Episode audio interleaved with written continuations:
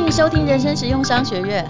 欢迎收听黄大米哈拉娃哎，。你真是一个问题很多的小孩哎，我一直而且你是啊观察力很敏锐，你是个作家，连个那个什么五颜六色的糕你都记得，其实我忘光了。嗯，我是一个观察力很敏锐，而且我是一个学习力很强的人。但是我丢不开的是我情绪上的问题。如果有一天我能够丢开我情绪上的所有的障碍的话，我想应该可以更好一点。所以我就请你吃快乐菌。其实那个是一种益生菌啊，因为我一直相信哦，人的情绪哦，像比如说更年期的障碍，对不对？嗯其实你就是要去解决它。那现代有很多的医疗或者是保健品，啊，或者是我也去看医生，就是它可以帮忙你等于没有，化解于无形。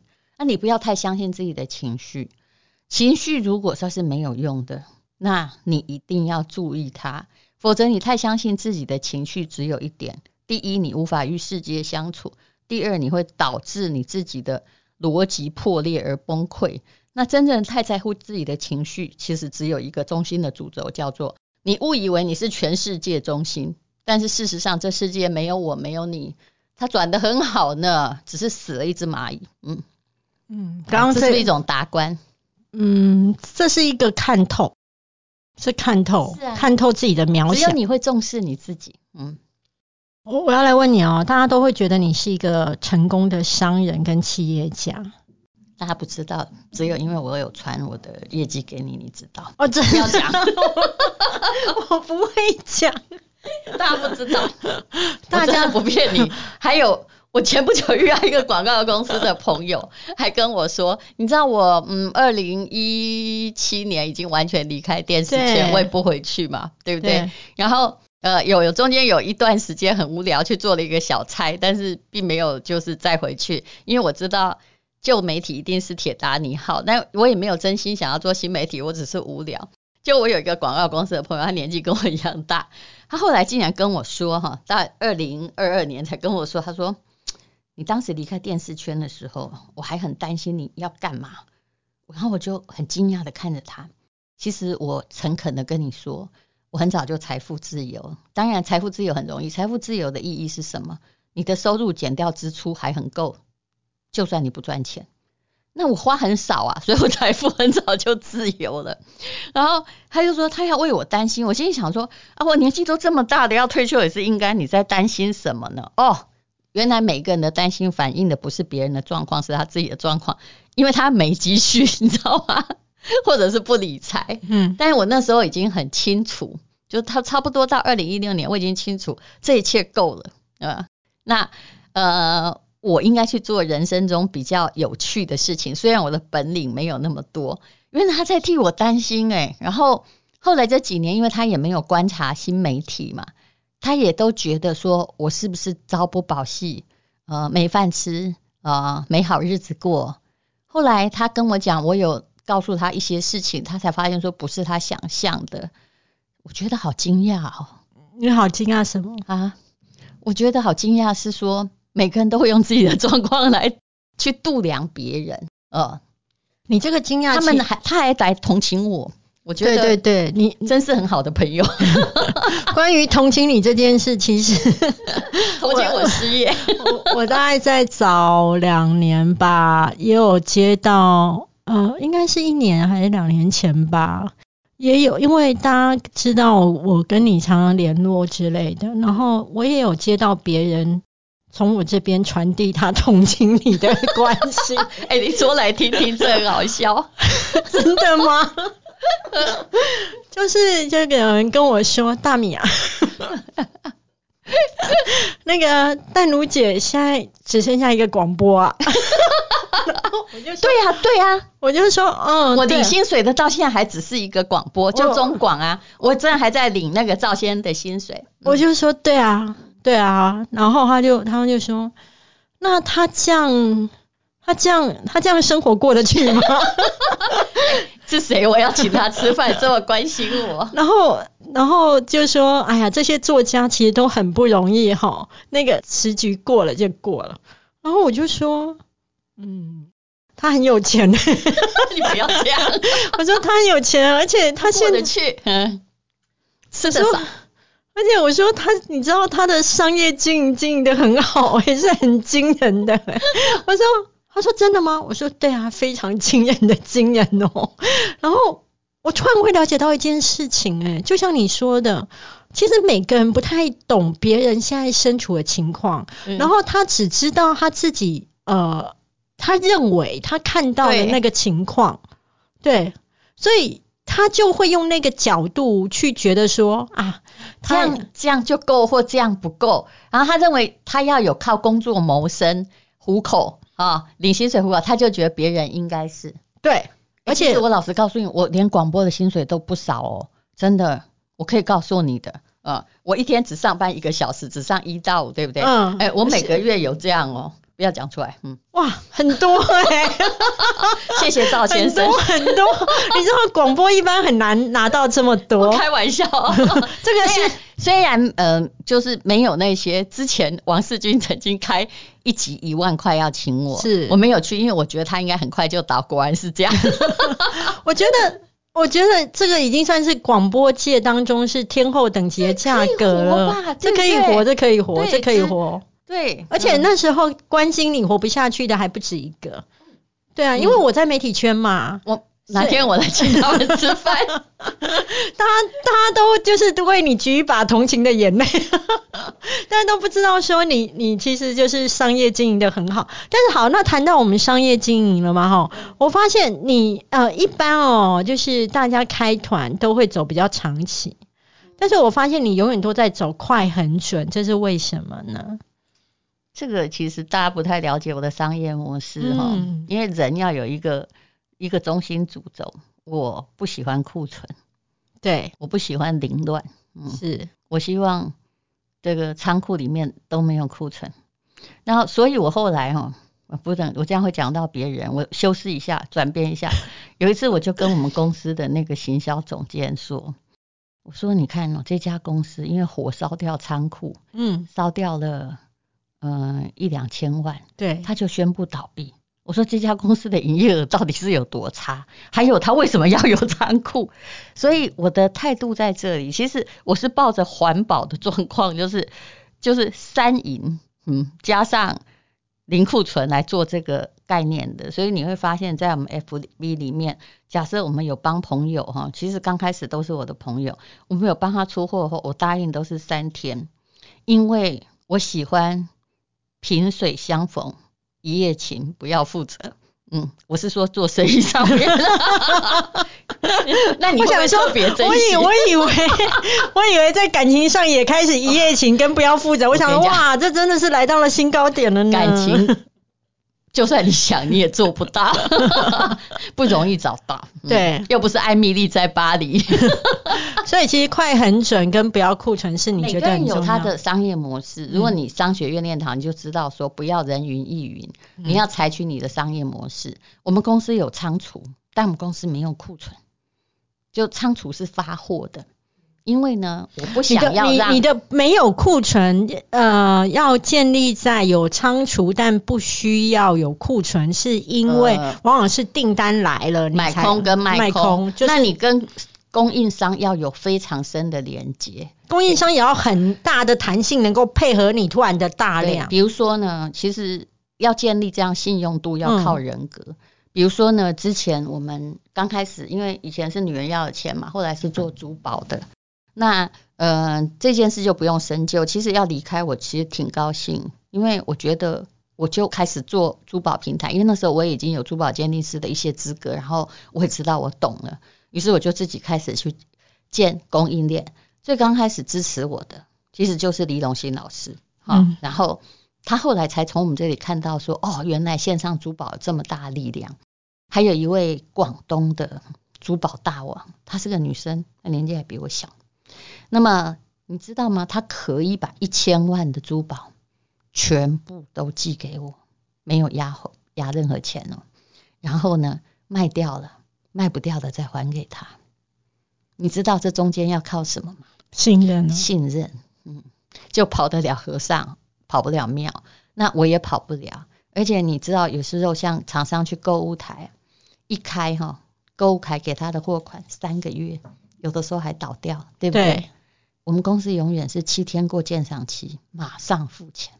我有非常深的 credit，但是我也不接受有人来跟我谈说你一定要卖，比如说一千个，或者是你一定要叫一千个卖不货掉货你负责。我答案就是不卖，因为我不要库存，除非你这一千个货你已经要到清库存了，你用便宜到要死的价格，我连送人都可以的价格你就卖给我。所以我的公司没有库存，嗯，比如说我们有很。呃，年货的话有迪化街的厂商，对不对？他是我的朋友哦，他本来压根没想到要做电商，呃，那我们本来就是我跟他买燕窝、买年货的朋友。啊当我说电商，他也觉得你这个人还蛮信用的啊，不不掉不掉来给他集齐积累。他刚开始哦，我最好笑的是，我我还给他押金呢，好很好玩吧？我给他五万块押金，你现在听起来一定会很好笑，嗯。结果呢，我的朋友就看着我说，那。如果我要找你哈，嗯，那怎么办？哎，我说你不会找我，你放心好了啊。结果那他说这个，比如说卖燕窝好了，他觉得说这在网络上卖不出去啊。我说这样，那我再给你钱，你就试试看嘛，反正你也没有损失。我买十斤，大不了我自己吃很多年，这就是存货了。可是事实上哈，他那个第一次卖大概就卖了。呃，一百斤有，嗯，他才发现有那么大力量，所以你看这些，我有很多独特的商家，就你会发现你做的是团购，对不对？嗯，我跟我的厂商之间中中间商非常少，几乎只有五趴，我百分之九十五都是什么？直客，直客 对源头那个厂商 啊，甚至就是加工厂，嗯，那么。这样子是不是我可以得到比较高的 percentage？嗯，我可以压低价钱，消费者也可以拿到比较那个低的价钱。就算我不能破价，我还可以送你很贵的礼物。所以，我们基本上就是站在这是另外一种薄利多销。就是如果今天假设我设定是十五趴的利润好了，那我如果拿到二十五怎么办？我把十趴用某种方式还给消费者。嗯，我只要这些。嗯，但所以我们没有仓储啊。嗯。我不跟人家包底，就是你刚刚有提到说你学珠宝嘛，哈，珠宝鉴定，然后甚至后来就是开始在线上爱考试啦。对，我要问哦，比如说你有很多的证照、执照，甚至陶艺、咖啡什么，这些学习对你而言，是因为你想要躲避？那个活在人世间的无聊，还是你比较喜欢做一个学习型的人？你觉得哪个成分是比较多？就你刚好全部说对一半一半啊。嗯，我很怕无聊。嗯，我就说你现在就算把我关到阿拉斯加，你发现不多久，我应该可以开始做渔产的生意。没有，你开始 你开始拉雪橇。不是对我可能训练迷路，因为 对你会还有训练，他是你叫我写湖滨散记 是不太可能的，这件事没有可能，我一定会在那里搞乱了一个那个商业模式，我一定会想说，我们这里有什么东西可以做啊？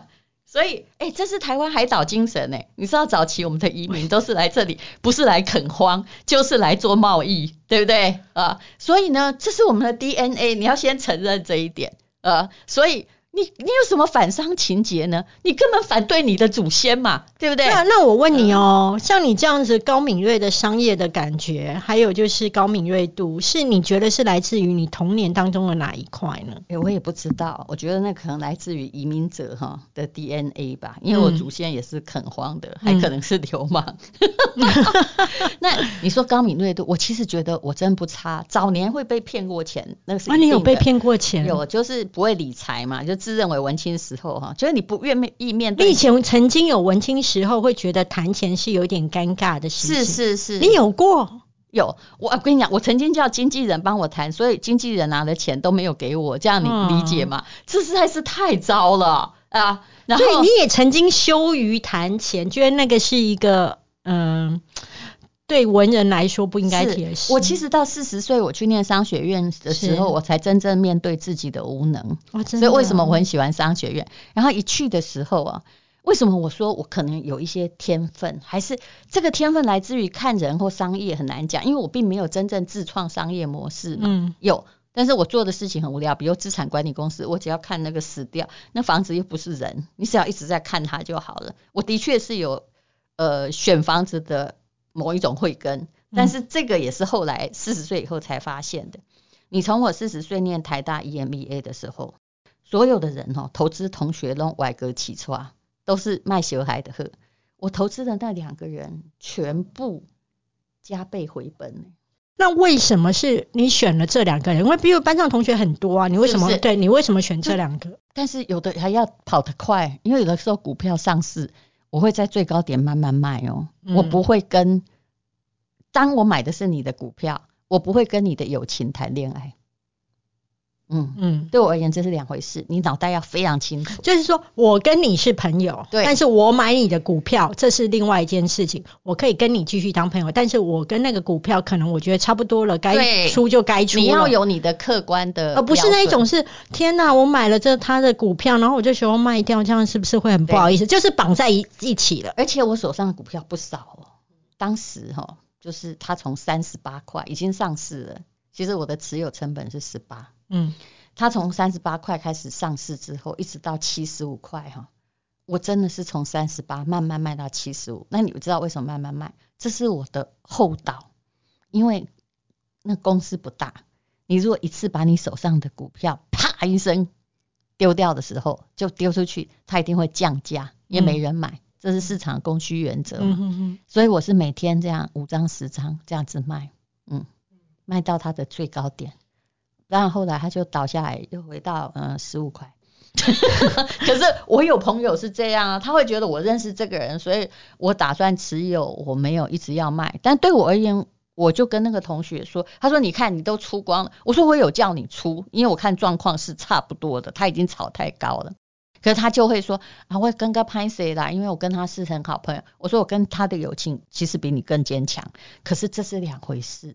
所以你万一我很喜欢你这句的，你万一你没有搞清楚，这是两回事。这就好像黄大米，假设你是一个厂商，你是我很好的朋友，可是我真心觉得你东西很烂，你觉得我会不会卖？你不会卖啊？我不会，而且你会跟我说，你这个产品你要不要再思考看看？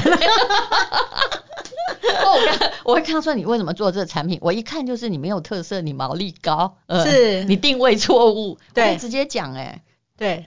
所以其实你你非常清楚，就是什么东西是最核心的。其实就好像我从我后来不是去念中欧嘛，我也投了两个同学，是两个都快上市了，我没有失败哦。那请问一下，你投这些人的当中，你最在乎的是什么？哎，时间的关系，最后一题了，最后一题，这个人，这个人，当然我必须去看他的。脑袋理不理性，精不精明，还有他过去的成就，嗯，这两位像中欧同学更清楚，因为呃，台湾的大部分我投这两个同学是他们成功就是做他们的单一企业，那这两位同学是他们本来就成功了，他们要做另外一个事业，而且我发现他们的个性就是他不会想要贪小便宜，嗯嗯，而且很聪明，真的就是。比如说会计他比我厉害，我最近投的要开股东会议，那个他们要在香港上市，我两个公司都快要上市了，那我就是他们的那种天使轮的股东嘛。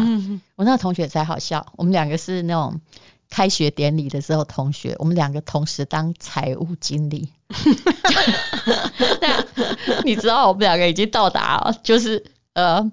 这个我自认为我曾经念过 EMBA，所以我自认为我也不算太差了。对。然后那我们要在比赛，就是要把别人打垮，就一堆公司要排名次，知道？这是一个开学。我们这个同学很好笑，他我们两个永远在吵架。然后我们要定产品价格，比如说我就说五十块。我跟你讲没有错的，就五十块，一般人会被我震折，就对不对？而且我前面有成功经验，我有成功的去做那个定价。你看后面就是要交给 IT 系统看你是几分嘛，其实有一点不可测，因为我们不知道那种真正的后面的判断标准是什么，或者是景气好不好，就玩一个商业游戏。你知道我那个同学多倔强，你知道？我跟他说五十写下去，他说。我绝不听你的，我们两个已经铁公鸡到这种地步，所以后来我投他的公司，他有原则，嗯，所以我完全没有管哦，完全没管，而且还经过了疫情，因为他很精明啊，就算我猜对了，他觉得我提出的理由并不是很就是不理性，他不会听我的。哎、其实你刚刚这样子，就是轻轻松松当中啊，就讲了这些故事啊。其实我觉得有几个可以结论的。第一个就是说，当你在投资呃一个人的时候，或是跟一个人做合作伙伴的时候，其实你是在乎他原本的人品。对他对他不要来巴结你最好，对他原本的人品是 OK 的，是然后有原则的、理性聪明，基本上你就会觉得 OK。然后，但是呢，跟呃投资这个人跟投资这件事是两件事。就是你当初的原因愿意投资，是因为这个人的人品，但是这个产品它可能有它的生命周期。当生命周期已经开始衰败的时候，你就要知道一件事，不要为了情绪上面、情感上面的纠葛。